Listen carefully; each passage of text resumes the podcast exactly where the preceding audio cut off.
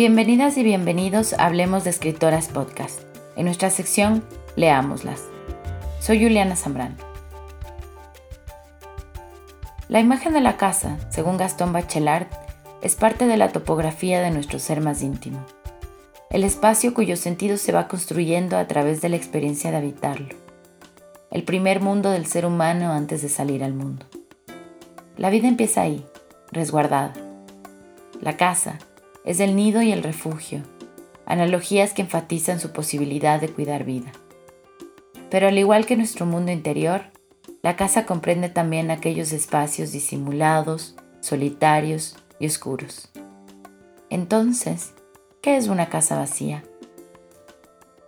En Casas Vacías de Brenda Navarro, publicada en la web por Caja Negra en 2018 y por la editorial Sexto Piso en 2020, las casas vacías, como nos dice una de sus protagonistas, son las mujeres destinadas a albergar la vida y la muerte, pero al fin y al cabo vacías. Son el universo que se explora en la escritura desde lo íntimo y lo cotidiano de la experiencia del dolor. El dolor de la ausencia que deja la desaparición forzada, del vacío, de la supervivencia frente a una pulsión de muerte o frente a la muerte misma, de la carencia resultante de un deseo no satisfecho o de una expectativa imposible de cumplir.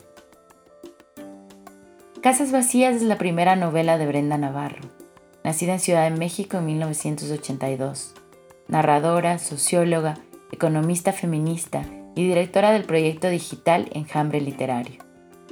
A la novela la anteceden los cuentos El asalto a Raúl Castro, En el último apaga la luz Antología de alumnos de la Escuela de Escritores Sogen Puebla 2011 y Jauría de Perros, en República de los Lobos, Antología del Cuento Mexicano Reciente, Algaida 2015. En varias entrevistas, la escritora mexicana cuenta que empezó a escribir la novela en 2013, en el cambio de gobierno de Felipe Calderón a Enrique Peña Nieto, con la intención de explorar el tema de las desapariciones forzadas realidad cada vez más persistente en México desde que empezó la guerra contra el narcotráfico. Con ese propósito, decidió empezar con una víctima incuestionable, cuya desaparición marca el origen común de una trama que se bifurca en dos voces narrativas de dos mujeres innombradas y que funcionan como monólogos internos la mayor parte del tiempo en pasado. La desaparición de Daniel, un niño autista de tres años, la historia de la primera narradora es el rapto de Leonel en la segunda. Daniel es ese desaparecido que, como nos cuenta su madre, no era como los otros, que era posible que en el fondo se lo mereciera. Así, Navarro libera al desaparecido de un posible cuestionamiento moral y se interna en la exploración de las formas en las que se narra el vacío que deja la desaparición y el vacío que provoca el rapto.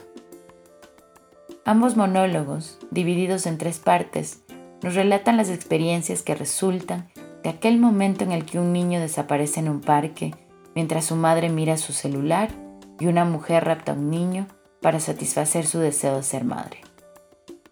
La primera narradora muestra el desgarro en la subjetividad que deja la ausencia. Nos dice, te imaginas todo menos que un día vas a despertar con la pesadez de un desaparecido. ¿Qué es un desaparecido? Es un fantasma que te persigue como si fuera parte de una esquizofrenia. Ese desgarro se transmite en la cadencia de la prosa, una escritura en fragmentos marcada por el ahogo, la necesidad de la pausa para respirar antes de perder el control. A respirar, nos dice la madre, se aprende. Se aprende para poder seguir frente al pánico, a la picazón en el hígado, a la culpa, a la tristeza infinita. El deseo es continuar y a la vez morir, como murió Amara, la hermana del padre de Daniel, asesinada por su pareja, dejando a Nagore, la hija, como la hija no deseada, esa hija impuesta a la narradora que a veces desearía que fuese la desaparecida, o por lo menos desearía ser ella, la protagonista, la madre muerta, la madre perfecta, la que se libera de la responsabilidad de velar por dos vidas ajenas y que no tiene que cargar con la culpa de haber descuidado ambas. La segunda narradora nos envuelve en un fluir de pensamiento que se rehúsa a pausar frente a la sensación de vacío, que prefiere llenarlo a toda costa, incluso de palabras, con tal de no mirarlo, de no enfrentar el silencio o la carencia. Un relato marcado por la oralidad, solo interrumpido por la remembranza de algunos diálogos. En algún momento confiesa, soy de esas mujeres que prefieren estar con el hombre aunque no las quieran, y que siempre dice, pues mañana será otro día, pues hay que hacer algo para estar mejor. Ese hacer algo explica el rapto del niño para colmar ese deseo de tener una hija que no se cumple. La llegada de Leonel a su vida supondría la reparación de aquello, pero como en el fondo lo sabe, lo que está podrido, está podrido. Ni modo. La escritura de Navarro no escatima en la exploración cruda del dolor que provocan la ausencia y el vacío, ni amortigua la narración de la violencia patriarcal que en la novela se manifiesta de diferentes maneras. Femicidio, golpizas, insultos, las prisiones de los roles de género, el abandono. Aunque en repetidas ocasiones la escritora sugiere que su intención no era abordar directamente el tema de la maternidad, en la construcción tan íntima, honesta y profunda de sus personajes, el diálogo con las nociones de maternidad es inevitable. Navarro escarba en las maternidades desde la intimidad y desde lo más privado de las protagonistas, porque encuentra allí un terreno complejo para destejer. Maternidad como mandato, maternidad como imposibilidad, maternidad como culpa, maternidad como condición permanente aún más allá del vacío de la ausencia del hijo o la hija, maternidad no pedida, maternidad no deseada, maternidad asesinada, maternidad inescapable. En el contexto más amplio de la novela, se dilucida un país marcado por recurrentes desapariciones y muerte, por una burocracia indolente, por la violencia femicida que traspasa fronteras, al igual que el machismo que aprisiona.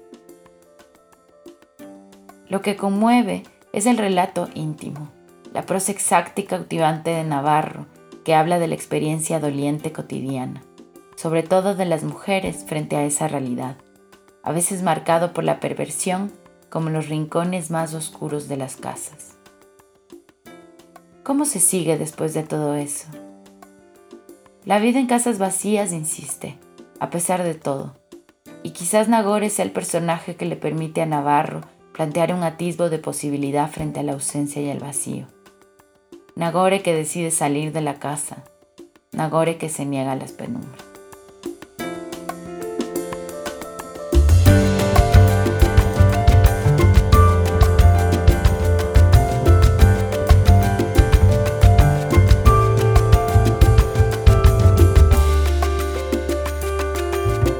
Con esta magnífica reseña le damos la bienvenida a la doctora Juliana Zambrano, quien desde Ecuador se suma al equipo Hablemos Escritoras Podcast.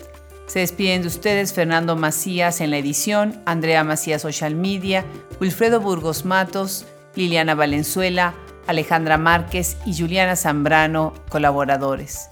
Yo soy Adriana Pacheco.